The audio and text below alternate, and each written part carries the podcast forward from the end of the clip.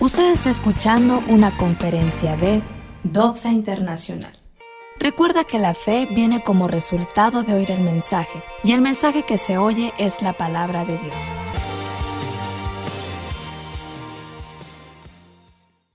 Doy gracias a Dios por el privilegio y el honor que Él me concede de poder compartir la palabra contigo hoy. Quiero que puedas disfrutarla como yo la he disfrutado también al estarla preparando y alistando para compartir. Gracias. Quiero leer un pasaje de Marcos capítulo 10 y el versículo 45. Hoy quiero hablar un poco acerca, la verdad, siempre trato de compartir acerca de Jesús. Yo decidí a partir de un punto en mi vida que mis mensajes serían centrados en el Señor Jesús y que Él es el único que puede ser el ejemplo que nosotros debemos de seguir. Los seres humanos nos equivocamos. A veces nosotros cuando somos nuevos cristianos, la Biblia le llama neofitos o nuevos en la fe. Nosotros tendemos a poner nuestra mirada en los hombres, en la gente pero los seres humanos somos falibles. Todos los seres humanos cometemos errores, nos equivocamos. Ninguno de nosotros es infalible. Aun si tú volteas a ver a la Biblia, puedes ver a un gran hombre como Pedro, por ejemplo, un tremendo apóstol que después de la resurrección de Jesús y de Hechos capítulo 2, capítulo 3, dice la Biblia que la gente en Jerusalén sacaba a los enfermos para que al menos la sombra de Pedro cayera sobre ellos.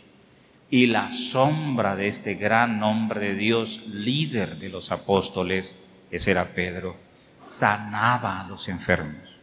Pero aún él se equivocó. Vemos nosotros grandes pleitos entre los apóstoles se estaban peleando por quién iba a ser el primero entre ellos. y los hermanos, pues Andrés y, su hermano, pues querían, la mamá incluso llegó para pedir que en la venida de Jesús, en el establecimiento del reino que ellos concebían terrenal, eh, uno se sentara a su derecha y el otro a la izquierda. Eh, somos falibles completamente, pero el único que nunca falló y nunca nos podrá fallar es el Señor Jesús. A Él sea siempre nuestra mirada, nuestro corazón, nuestra esperanza y nuestra vida entera. Podemos confiarle a Él porque Él nunca cambia y nunca nos va a fallar. Amén. Así sea. Démosle un fuerte aplauso al Señor por él. Amén. Sí, Señor. Recibe toda gloria, honra y honor. Nosotros podemos ver a hombres muy famosos, me ha tocado convivir, Dios me ha permitido convivir con hombres muy famosos, eh, de diferentes naciones, en diferentes oportunidades. He tenido humildemente lo digo, el privilegio de compartir junto con ellos en congresos, en eventos, en reuniones, porque me invitaban bastante. La verdad no sé por qué me invitaban, tal vez porque era yo el más gritón de todos o por alguna razón, pero he tenido la oportunidad de estar con gente como Rodney Howard Brown. Tal vez para ustedes Rodney Howard Brown no signifique mucho, pero para el liderazgo mundial, Rodney Howard Brown era un referente. ¿Se acuerdan ustedes del ayudamiento que hubo en los noventas?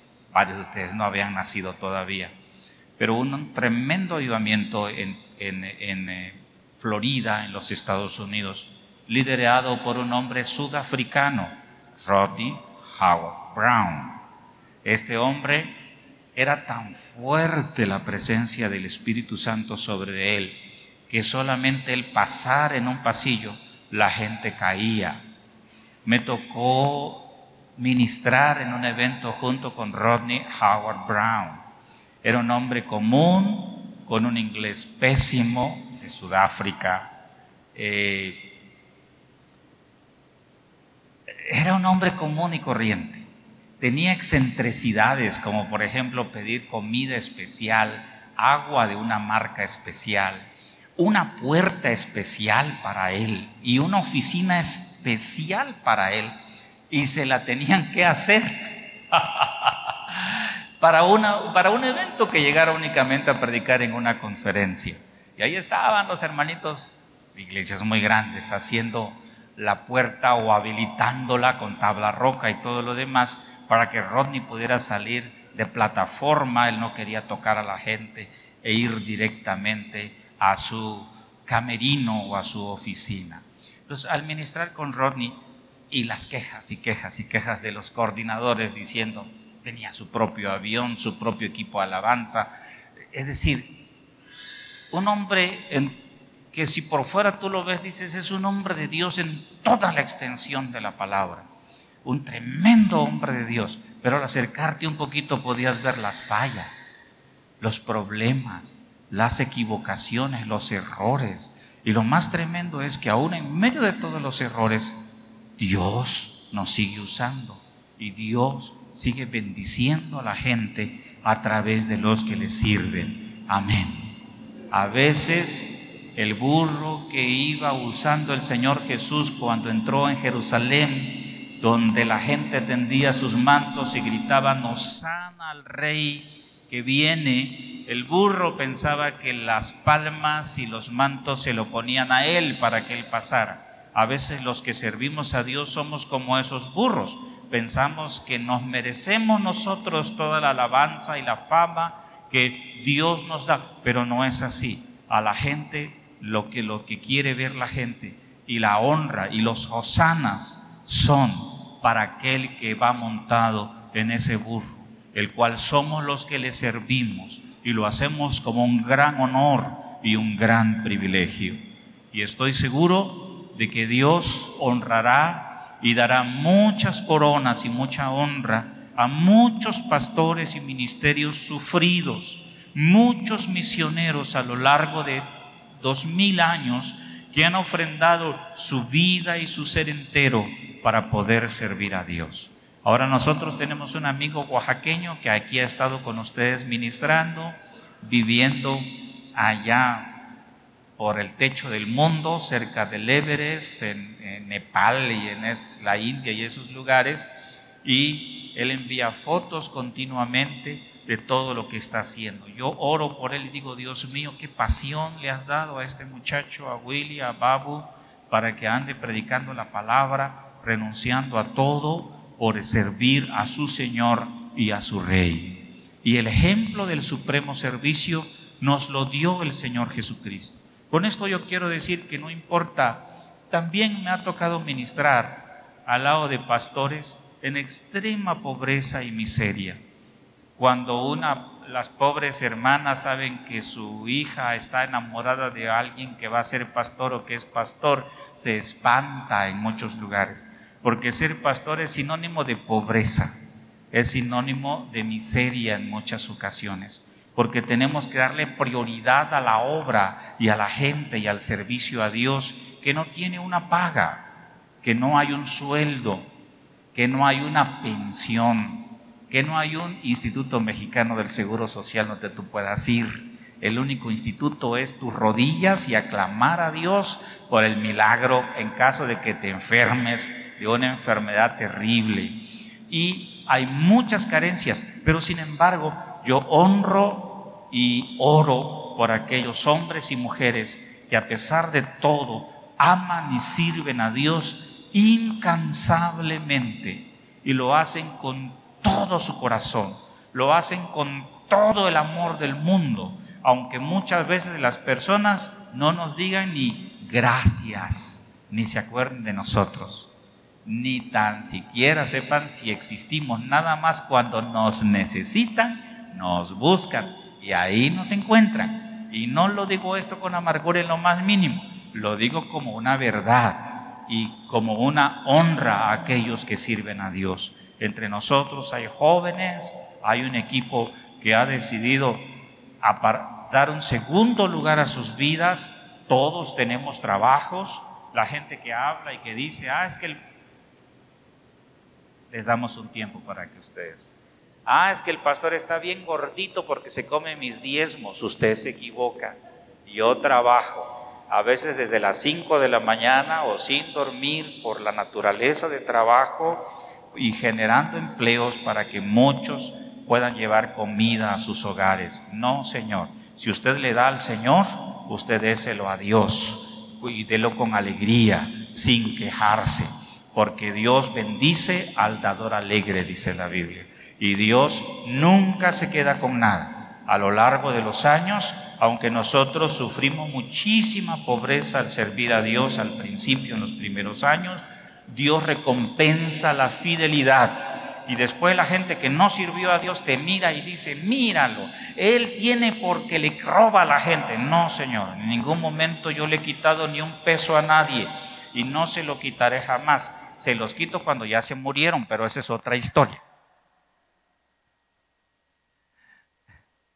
Y así hay hombres entre nosotros, sus coordinadores de zona, aman a Dios, sirven a Dios, tienen sus propios empleos y trabajos regulares y ahí están con ustedes cuando se requiere, sea de día, sea de noche o sea en cualquier momento. Hasta cuando usted se muere, ahí estamos nosotros predicando y sirviéndoles sin jamás cobrar un solo peso por ninguno de los ministerios que nosotros ejercemos, los cuales muchos de ellos requieren años de estudio, de sacrificio y de experiencia y de una preparación y de un estudio constante. ¿Usted piensa que ser pastor es sinónimo de ser burro o iletrado? No. Ser pastor es sinónimo de ser una persona en constante estudio. Cada vez que uno va a hablar un rato delante de cualquier público, tienes que estudiar bien lo que vas a decir para que puedas compartir sin errores la palabra de Dios y un conocimiento de cultura general. Yo honro desde este lugar a los que ahora son nuestros coordinadores la zona 1 coordinadas por Oscar Ariel y por Abdi Sara Ríos. La zona 2 coordinados por los que todos cariñosamente decimos los Cosmes, pero tienen un nombre, se llama Netzar y se llama Doña Judith o los profesores Cosmes que dejaron, ellos están jubilados por parte del magisterio, han sido maestros dentro de la Escuela Normal Superior y muchos otros estudios y capacitaciones durante tantos años de servicio en el magisterio. Todo lo ponen al servicio del Señor ahora y al servicio de ustedes. Son disciplinados, son estrictos, nos moldean a todos, lo cual yo les agradezco. Y a usted también, no se me enoje porque ellos sean estrictos y yo sea muy apapachador. Tiene que haber un equilibrio. La zona número tres, coordinada por Willy y su esposa, Willy lo conocimos siendo chaparrito, flaquito y chiquito, ahora está más grandote que yo y está siguiendo el ejemplo de su pastor, engordando a todo lo que da. Y ahí está Willy sirviéndole a Dios en la sierra y en muchos otros lugares en iglesias que tenemos. La zona número cuatro, por Miguel y Lirio. Ellos son dos pastores egresados de nuestra escuela que tienen dos iglesias. Una se está abriendo en San Antonio de la Cal, la otra la están trabajando en la colonia Valle Dorado, se llama ahora, por donde está un hospital general de la mujer, etcétera. Y la zona número 5, coordinada por una mujer, una joven incansable. Ella es Arela, es la que estaba aquí ahorita, con un muchacho que estaba aquí, un chiquitín que es Gregorio, que también está con nosotros. Por. Muy bien. Quiero pedir un fuerte aplauso para ellos, por favor.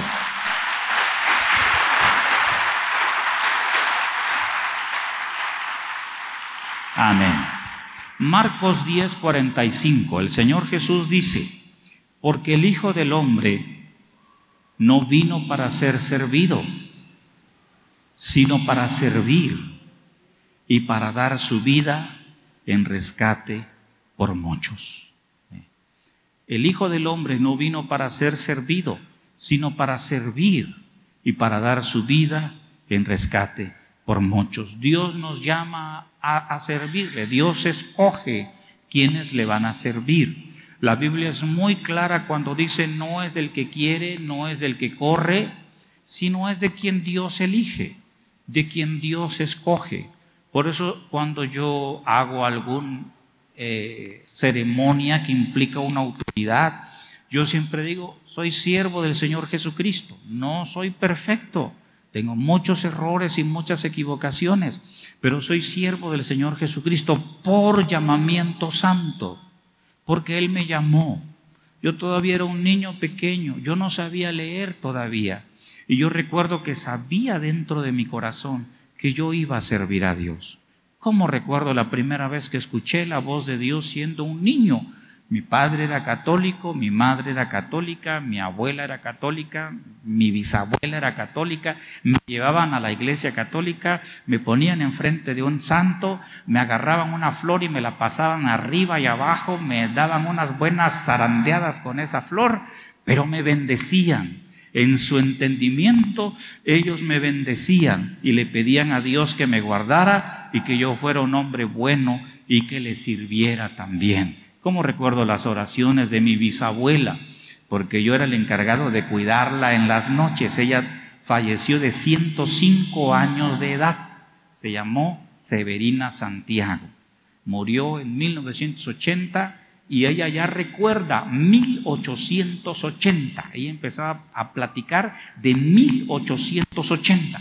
Por eso nosotros calculamos mínimo falleció a los 105 años de edad. Y ella oraba y oraba por mí como católica y en su entendimiento, lo cual yo valoro y agradezco a Dios por ello. Pero desde niño Dios me habló y me dijo, tú me vas a servir. Yo dije, chin, voy a ser cura. Eso es lo primero que se me vino a la mente, porque era todo lo que yo conocía. Al Señor que llegaba ahí con una sotana y con una sábanota grandota, y era niño, y, hablaba la palabra de Dios porque ahí me llevaban a mí. Pero yo no entendía los planes de Dios. Dios nos llama a nosotros y los que le servimos lo hacemos con gran honor, con gran cariño. Y mientras estemos vivos, lo seguiremos haciendo, porque Dios es bueno. Y le servimos a Él por servirles a ustedes.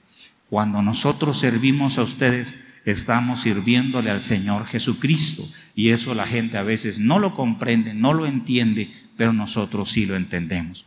Aquí dice, porque el Hijo del Hombre no vino para ser servido, sino para servir y dar su vida en rescate por muchos. Marcos 10:45. Jesús nos invita a considerar el servicio a Dios. Muchos hombres de Dios le llaman al ministerio supremo servicio. ¿Por qué? Porque es el servicio más grande que tú puedas brindarle a la persona más grande en el universo. Por eso se le conoce como supremo servicio. Muchos sirven a los pueblos, otros sirven a la política, otros sirven a las empresas, otros sirven a los negocios, otros sirven a sus esposos o angelitos o querubines, como usted le quiera llamar, otros, otras sirven a sus hijos, pero el servicio a Dios es el más alto servicio que tú puedas entregar. Es, ya no hay otro mayor a quien tú puedas servir. Tú dices, yo le voy a servir al presidente. Presidente es un hombre y se va a morir. Yo le voy a servir al gobernador. El gobernador es una persona y se va a morir. Yo le voy a servir a mi patrón. Tu patrón es una persona y ahí se va a acabar todo. Pero si tú le sirves a Dios, no hay otro mayor a quien servir. Él es el supremo creador de los cielos y de la tierra, el supremo rey, el supremo Señor, el Mesías, el que merece nuestro servicio porque Él nos amó tanto que murió por nosotros en una cruz. Y Él es el ejemplo del servicio a Dios. Siendo igual a Dios, dice la Biblia, se humilló a sí mismo. En una de las cartas del apóstol Pablo, Solamente en esta forma pudo rendir hasta lo sumo el tipo de servicio al cual Él nos invita. Él nos anima a nosotros a servirle a Dios con el ejemplo con el cual Él le sirvió. Les enseñó a sus discípulos y a nosotros también, nos enseña, nos enseña también, que su vida no era de concesiones cómodas ni de privilegios, sino de servicio Hace algunos años apareció en el periódico en cierta ciudad una noticia donde la iglesia reemplazaba las bancas por sillas mecedoras para que la gente pudiera llegar y estar cómoda. ¿eh? Por sillas de esas donde se duerme uno los abuelitos, donde nos dormimos los abuelitos, ya me incluyo. Esto es simbólico de cómo nosotros necesitamos reinterpretar el espíritu de servicio a Dios en este tiempo cuando cada uno de las personas, cuando la mente de las personas solamente busca su propio bien y busca su propia comodidad. Vamos a ver entonces cómo la Biblia nos enseña que el Señor no quiso ser servido. Él vino para servir. No tuvo a alguien al cual Él le llamó siervo o criado o no sé, utilizar otra palabra. Él nunca tuvo a nadie a su alrededor para que le sirviera a él, como muchos señores lo tienen. Él no requirió, tuvo discípulos y después les dijo, ya no les voy a llamar a ustedes discípulos en el libro de Juan, les voy a llamar amigos, porque los amigos saben los planes que tenemos, los planes que yo tengo. Ustedes los pueden conocer y los pueden saber. No les voy a llamar siervos tampoco, sino serán ustedes mis hermanos, porque ustedes son hijos también de mi propio Padre, porque somos uno nosotros, somos una familia. Nosotros vemos cómo el Señor no quiso ser servido. Vemos a Moisés, tuvo como siervo a Josué. Tú volteas a ver a muchos líderes en la Biblia y vas a ver cómo ellos tuvieron gente muy cercana que les sirvió y los cuidó. Sin embargo, el Señor aún eso no quiso tener porque Él se humilló a sí mismo, porque Él quería dejarnos un mensaje a nosotros, que Él vino para ser siervo, para ser esclavo de nosotros. Y pero su esclavitud no era a la fuerza, como la mayoría de los esclavos caían. Su esclavitud y su servicio era por amor, por un sincero e incomprensible amor hacia nosotros y utilizo el adjetivo, la palabra incomprensible, porque todavía no lo sabemos. Hay una canción escrita por uno de los poetas cristianos y dice, todavía no lo sé, no me has dicho aún qué fue lo que viste en mí para quererme. No, no, yo no soy digno, dice en este poema, de tanto amor derrochado en mí. Y eso ha sido ese es el Jesús que yo conozco. Ese es el Jesús, el Mesías que yo predico. Todavía es incomprensible la manera en que Él nos ha amado a nosotros y la manera en que Él interviene a nuestro favor, aún conociendo nuestra condición, como dice uno de los salmos, aún sabiendo nuestra condición, aunque Él sabe que somos polvo y que nosotros justamente, con justicia, no merecemos nada más que maldición. Él entregó su vida para que la maldición que nosotros merecemos sea transformada en bendición.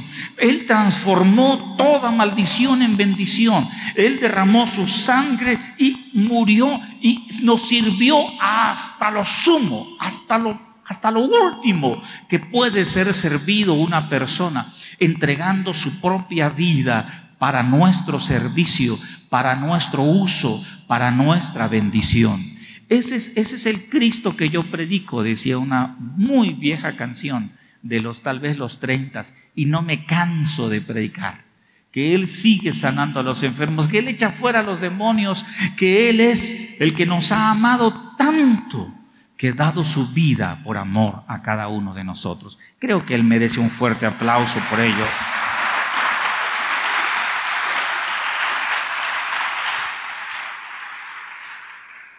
El Señor no quiso ser servido y al analizar su vida, uno, Él tuvo un oficio. Si tú eres una persona que no te gusta trabajar y eres cristiano, tienes que someterte al Señor. Tiene que gustarte un oficio. Las manos diligentes son prosperadas, las manos negligentes vienen a pobreza. Si tú eres una persona que se levanta muy tarde en las mañanas y que no sabe ni qué vas a hacer en el día, o tú, madre, has consentido mucho a tus hijos y a tus hijas y no les enseñaste ni a barrer. Yo recibí estudiantes aquí no sabían agarrar una pala derecha, le decía, pásame la pala derecha. ¿Cuál será la pala derecha, Dios mío? Pásame una pala cuchara. ¿Cuál será la? Me traían una cuchara. No, hijo, la pala cuchara es... Y muchos de ustedes no saben. No saben diferenciar entre un martillo y un mazo. Pásame el mazo. Te traen un martillo. No, hijo, el mazo es diferente un mazo a un martillo. No saben. No saben plantar un árbol. No saben sembrar una semilla. No saben agarrar un machete. No más saben agarrar otra cosa, pero no el machete. Y nosotros somos responsables porque no los educamos. No, yo le agradezco a mis padres que me hacían trabajar como cualquier persona desde los cinco años de edad. Y miren, me traumaron porque no paro de trabajar. Los muchachos ahora no quieren trabajar. Les da una gripita y dicen, es COVID, ya no voy a salir, mamá. Aquí me quedo encerrado 40 días. ¿Eh?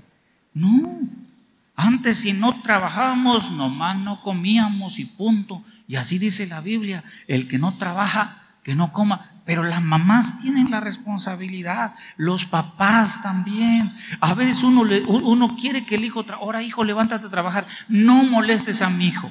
Él necesita descansar. Estuvo estudiando duro a la primaria, va el chavito, y, qué cosa estudiar duro, ni que estuviera estudiando la carrera de medicina o de ingeniería o, alguna cosa así sofisticada. No, nosotros, y ya cuando están grandes, ¿por qué no lavan los trastes? ¿Por qué yo soy la única que lava los trastes? Porque tú lo provocaste.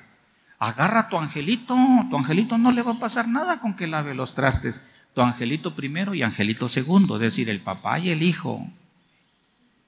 Vemos nosotros, regreso a mi mensaje, ustedes me desvían, ustedes tienen la culpa, veo sus caras y... No. El Señor no quiso ser servido, trabajó por muchos años antes de entrar en su ministerio para tener suficientes recursos. Yo lo que creo que el Señor hizo es, trabajó, eh, bendecía a su mamá. Ahora es al revés. Las mamás tienen que trabajar para que los hijos de 40 años coman. No, él trabajó, bendecía su casa, a su mamá. Yo estoy seguro que él ahorró para poder ejercer un ministerio y no depender de nadie. No vemos a Jesús pidiéndole dinero a la gente, jamás. Si se acercaban al ministerio de Jesús, la gente lo hacía voluntariamente de todo su corazón. Por eso yo no estoy de acuerdo. Yo sé que es, que es difícil ser pastor y sé que es difícil eh, eh, eh, el área económica, pero tenemos que seguir el ejemplo del Señor Jesús. Yo estoy seguro, para tener suficientes recursos, tuvo su familia, se sometió a la pobreza.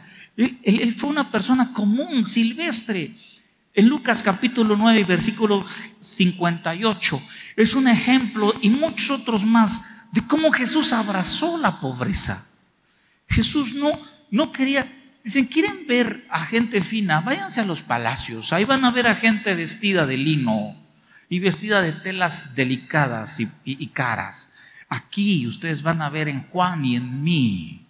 Van a ver a gente común, gente silvestre, gente con ropa de la central. A ver, nosotros, sobre todo los adolescentes, si no es de determinada marca, yo ya ni me sé las marcas, si es hay una que me llama la atención, creo que se llama algo así del perro, sé que tengan que cuidado con el perro, creo. Es que si no es de la marca cuidado con el perro, no me la pongo. Es que si no es Nike, no me la pongo. Es que si no es no sé qué, no me la pongo. Antes en mi tiempo eran Lacoste y eran es, ya no sé qué marcas hay ahora, puro, con todo respeto, pero mejor ya no digo nada, así, déjenlo así, que se queden mis pensamientos. Dicen que somos dueños de lo que pensamos, pero no lo hablamos. Y cuando lo hablamos dejamos de ser dueños. Jesús le dijo, 958, las zorras tienen guaridas y las aves de los cielos nidos, mas el Hijo del Hombre no tiene dónde recostar la cabeza. Si yo, yo no tengo casa. Él alquilaba una casa ahí en Capernaum. Ahí llevaba a sus discípulos y, él mostró con gran, con gran eh, eh, eh, cariño como el Señor no quiso ser servido, no quiso ser orgulloso, no quiso cosas de marca y finas y esas cosas que todo el mundo quiere ahorita y que están dispuestos a todo por eso. No, no vendamos nuestra alma al diablo por un poco de prosperidad. Y créanlo que yo no estoy en contra de la prosperidad, pero tiene que ser una prosperidad basada, que nosotros nos la ganemos, basada en nuestro trabajo. Por eso, adolescente, joven, tienes que tener un oficio, el que quieras, el que te guste, pero debes de tener un oficio para que tú puedas trabajar y tú puedas sostenerte y ayudar en la casa y no ser una carga para tu familia, seas hombre o seas mujer sino ser una bendición como lo fue el Señor Jesús. Él se sometió a la pobreza. Ahora, una razón de su pobreza, su pobreza fue para redimir. No sé qué usar, qué palabra usar, pero fue con objetivo de redención. para que nosotros, con él, la maldición de pobreza en él, nosotros fuésemos redimidos de toda maldición de pobreza. Pero la pobreza no se va a ir si no trabajamos. Como veo algunos memes por ahí, ven acá hermano, te voy a dar una palabra profética que va a generarte prosperidad. Sí, hermano, ora por mí. ¿Cuál es esa palabra mágica, profética? Trabaja. Si trabajas, vas a salir adelante. Si tienes un oficio, aún más.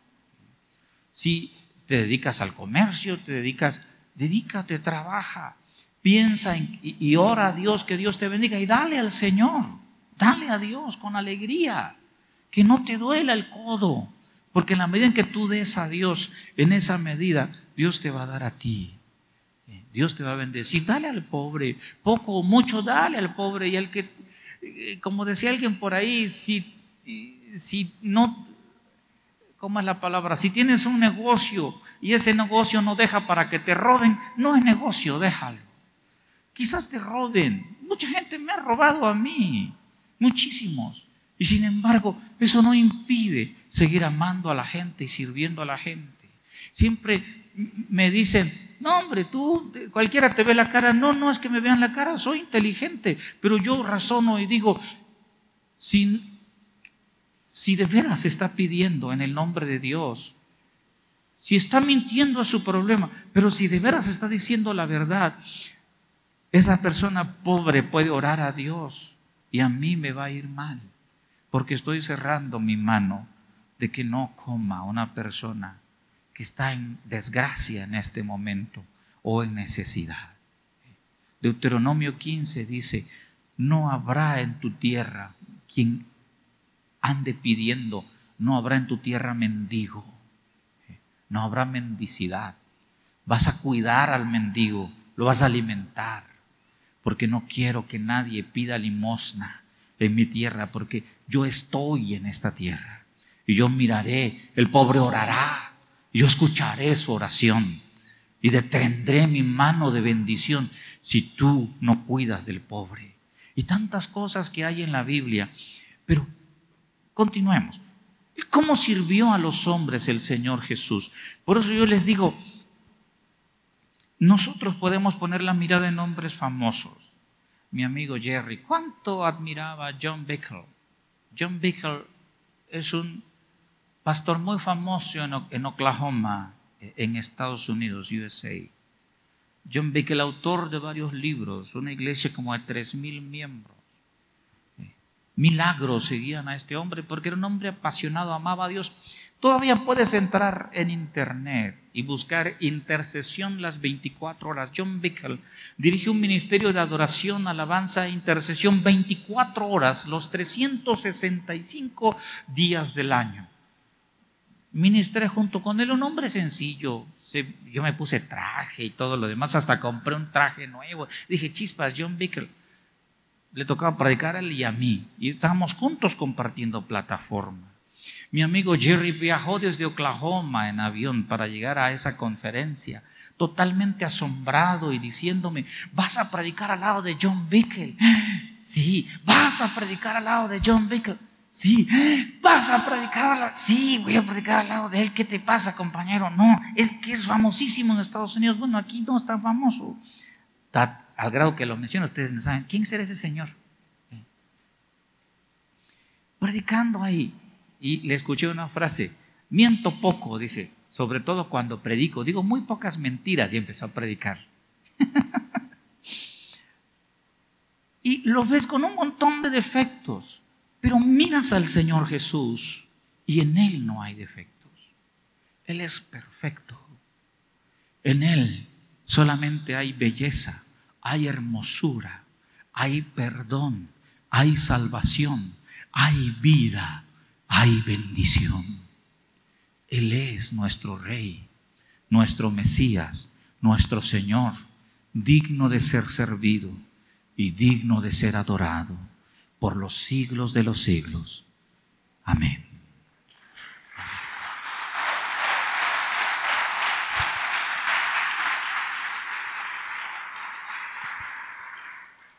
¿Cómo Él sirvió a los hombres? ¿Cómo Él sirvió a los hombres? Él sirvió a los hombres por medio de milagros, grandes milagros en su vida de Él, grandes prodigios y maravillas.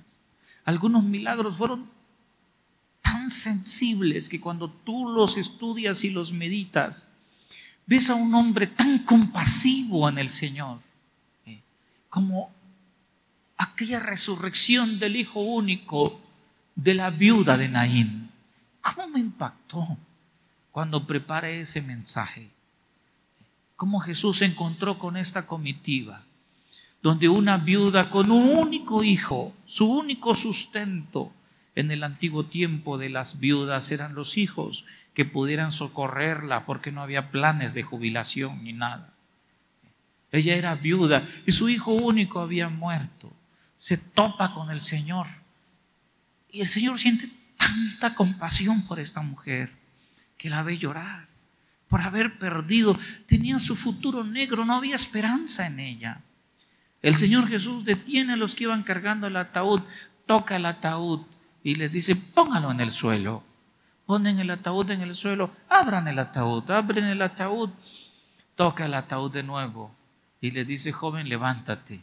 Dice la Biblia que el muchacho se levantó y empezó a hablar. No dice que empezó a hablar, pero empezó a hablar. Él lo tomó, se lo entregó a su mami y le dijo, mujer, ya no llores aquí está tu hijo. Qué compasión del Señor. Él sigue siendo el mismo. Si tú tienes un hijo perdido, clama a Él. Él te, devolverá a tu hijo. Porque Él sirvió a los hombres haciendo este tipo de milagros. Jairo, su hija, había muerto. Un hombre bueno era Jairo, principal, pastor principal de la sinagoga grande dentro de la ciudad. Mandó a su criado, a su asistente, a su secretario y le dijo, ve a la casa de Jairo, su hija está gravemente enferma, ven a orar por ella. Y el Señor se entretuvo y la niña murió. Regresó, el secretario lo regresó de nuevo Jairo, dile al Señor que ya no venga a la casa, ya mi hija ya murió. Y el Señor recibió el mensaje del secretario le dijo, dice Jairo que ya no vengas a la casa, ya su hija murió. Y el Señor le dice, no hombre, no está muerta, nomás duerme. Llegó a la casa, le habló a la niña, la levantó y se la entregó a su papá y le dijo, ahí está tu hija, hombre, no estés llorando, dejen de hacer ustedes este velorio y transformen este velorio en pachanga, en fiesta. Y empezaron a poner ahí canciones bonitas de alegría. Así sirvió el Señor por medio de sus palabras, tan generosas, tan maravillosas. Él no menospreció a nadie. Si tú piensas que tienes muchos pecados y que por eso no puedes venir al Señor, estás equivocado. A lo largo de su vida llegó gente tremendamente pecaminosa al lado de Él. Él nunca las despreció, nunca las menospreció. Y eso no se nos puede quitar a nosotros. Nosotros tendemos a menospreciar a los demás. Los que se creen muy buenos cristianos aquí, que son de esas señoras viejitas que nomás están juzgando a los demás. Él no, él pecó, ni te acerques ni le hables. La Biblia dice que ni comas con ese pecador. No, el, Señor nos dio otro ejemplo totalmente diferente y sacamos nosotros esos versículos fuera de su contexto. Te está diciendo no comas con ellos porque ellos habían caído en una doctrina falsa, diabólica. Si no recibas a esta gente porque los va a confundir, los va a alejar de la sana doctrina, no porque ellos hayan cometido algún pecado moral en sus vidas, sino porque estaban eran, eran demonios de error y de confusión de rebelión en contra de Dios. Y a eso sí recibes y comes con ellos y hasta te vas con ellos, sin tan siquiera dar las gracias ni decir adiós. No, el Señor era diferente. Se sentaba con ese tipo de... María Magdalena no era una mujer que digamos, no era la, la Madre Teresa o la Señora de la Caridad. La Biblia dice que María Magdalena era una prostituta y el Señor la recibía la perdonó, se sentó con ella, dejó que le sirviera, andaba con ella en un sentido de arroparla, abrazarla, amarla. El que a mí viene no le echo fuera, dice la Biblia, en un sentido de un amor puro, santo, honesto, sincero, no un asunto sexual. Él no la, no la menospreció por su estilo de vida. ¿Y cuántos de ustedes no se creen perfectas? y menosprecian a las personas por su estilo de vida. ¿Cuándo vamos a atraer a la gente que no conoce a Dios si no queremos ni tan siquiera hablarles? Háblele usted, no le va a pasar nada. Usted no se preocupe, usted tranquilo.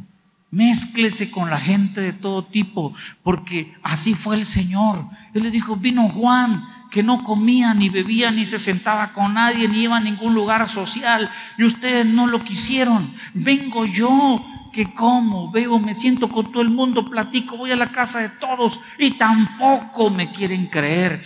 Les endechamos y no lloraron, les tocamos alegremente y no bailaron. Eso es lo que significa. Y aquí vemos al Señor por medio de sus palabras, atrayendo a la gente sin importar a su condición. Ahí nosotros podemos ver la verdadera bondad, la verdadera misericordia en su persona, donde nunca se levantó para juzgar a alguien, se levantó para amar y bendecir. Por eso cuando Él se acercó, le trajeron a una mujer sorprendida en pleno acto de adulterio, la tumbaron a, los, pies de él. Y un montón de hombres enardecidos, compadres del que había tenido el problema. Moisés ordenó matar a esta mujer. ¿Tú qué dices? El Señor estaba escribiendo, se levanta sosegadamente, lleno de ira, aquella turba enardecida, queriendo linchar a aquella pobre mujer los mira a los ojos y les dice, el que de ustedes esté sin pecado, que tire la primera piedra. Los miraba a los ojos y ellos sabían que el Señor sabía sus pecados y que el que tirara la primera piedra, él iba a hablar la iba a rajar, iba a decir, tú eres esto, tú hiciste aquello, tú hiciste lo otro, y ahora estás levantándote como un hombre perfecto, enjuiciando a esta mujer, que ha pecado menos que tú. Por eso ninguno se atrevió, porque todos somos pecadores, Él nos conoce a nosotros, todos somos pecadores, algunos pecadores que se bañan y otros pecadores que no se bañan, pero todos somos pecadores. El único santo y perfecto es Él. Dale fuerte ese aplauso al Señor.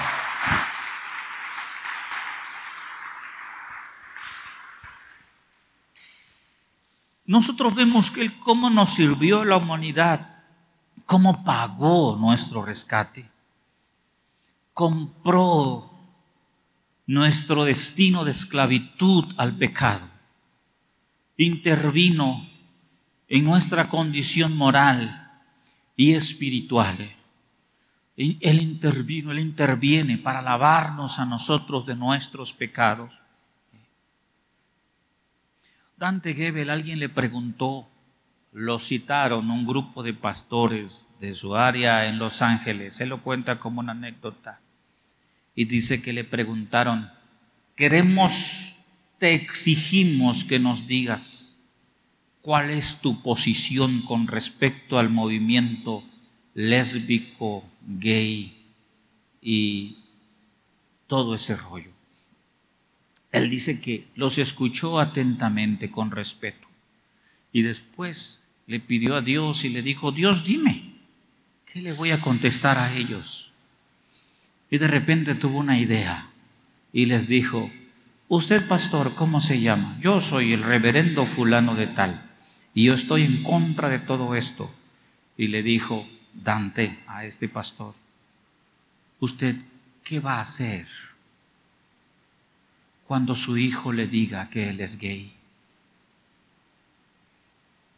En el día en que su hijo le revele su secreto, dependiendo de cómo usted actúe, esa será su posición con respecto del movimiento.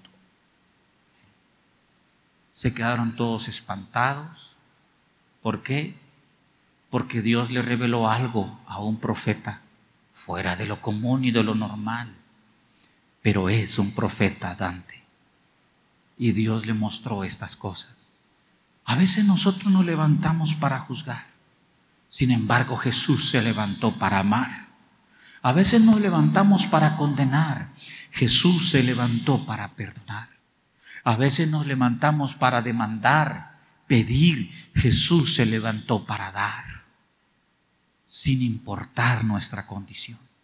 Se acuerda de que somos polvo, de que estamos llenos de angustias y de problemas, pero Él es, como yo compartí la semana pasada, nuestro gran sumo sacerdote, débil en su momento, tentado en su vida, 33 años y medio de vida, angustiado, afligido, golpeado, tentado a hacer lo malo también, plenamente capaz de entender nuestras debilidades.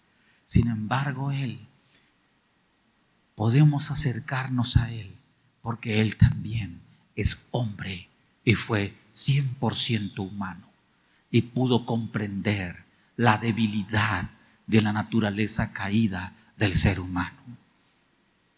De Él recibimos, por su muerte expiatoria, que Él nos manifiesta su gran amor, la expresión suprema de su servicio, está en un pasaje de Juan capítulo 15 y versículo 13. Y dice este pasaje, Nadie tiene mayor amor que este, que uno ponga su vida por sus amigos. Nadie tiene. Juan, versículo 15.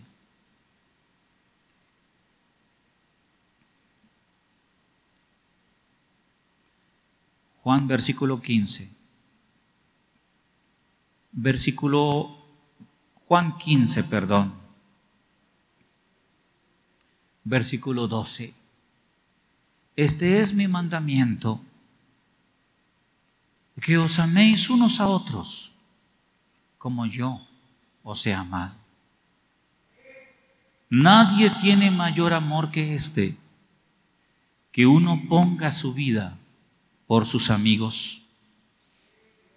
Vosotros sois mis amigos si hacéis lo que yo os mando. Ya no os llamaré siervos, porque el siervo no sabe lo que hace su Señor. Pero os he llamado amigos, porque todas las cosas que oí de mi Padre os las he dado a conocer. No me elegisteis vosotros a mí, sino que yo os elegí a vosotros, y os he puesto para que vayáis y llevéis fruto y vuestro fruto permanezca, para que todo lo que pidiereis al Padre en mi nombre, Él os lo dé. Esto os mando, que os améis unos a otros. Vamos a ponernos de pie en esta hora.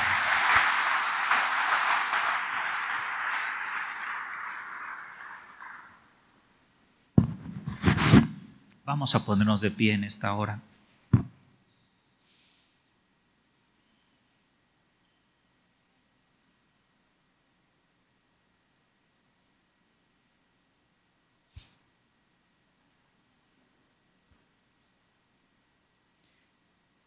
Amado Rey, amado Señor, tú nos mostraste el supremo servicio.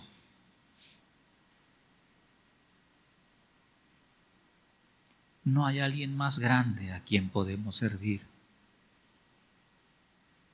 sino es a nuestro Dios.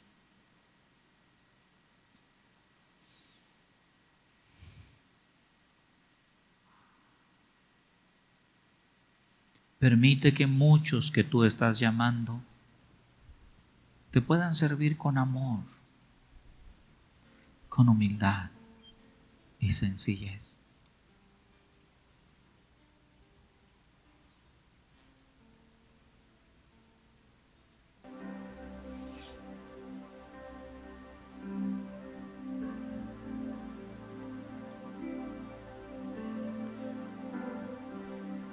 Si tú quieres recibir a Jesús en tu corazón en esta mañana, yo quiero invitarte a que pases aquí al frente, por favor.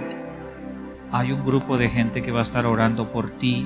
Si vienes por primera, segunda, tercera ocasión, tú quieres rendir tu vida al Señor, quieres dejar la carga que traes, todo lo que te preocupa, te angustia, tus pecados, que se revuelven en tu mente y en tu alma, ven al frente, vamos a orar por ti de una manera especial.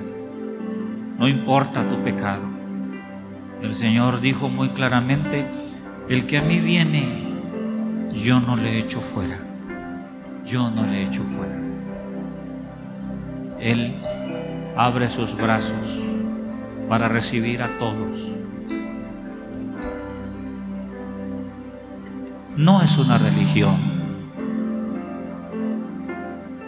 El entregar nuestra vida a Él es un acto de fe para pedirle perdón por los pecados que hemos cometido y dejar que Él tome nuestros pecados y los lleve en sus hombros.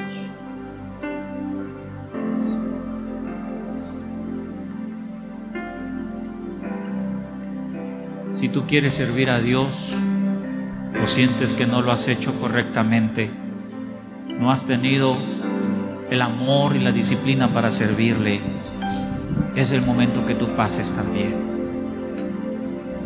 Si tienes alguna necesidad de enfermedad, pasa también, estaremos orando. Pasa con confianza. La Biblia dice que podemos acercarnos confiadamente ante su trono de gracia pasa con humildad, porque nadie más te va a comprender y te va a ayudar, sino tú, Señor. Si tienes alguna carga en tu corazón, pasa aquí adelante. Pasa adelante. Vamos a orar por ti. Sobre todo estuvimos hablando mucho de los hijos.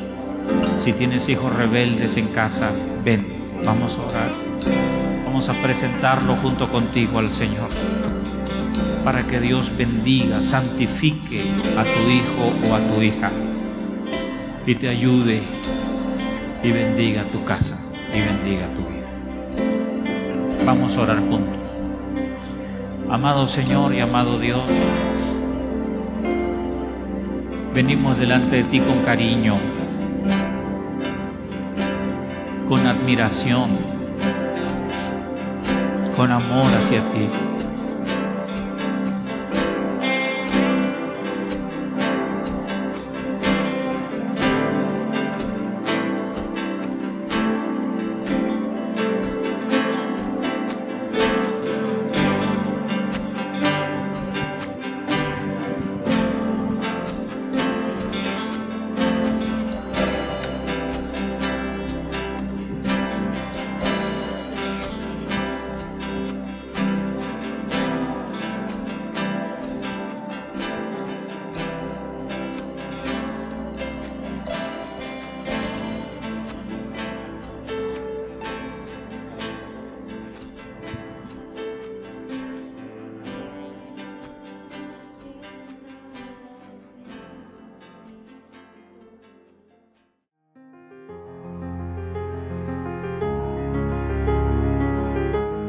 Por acompañarnos en otra conferencia de nuestra congregación, Doxa Internacional Casas Paternas.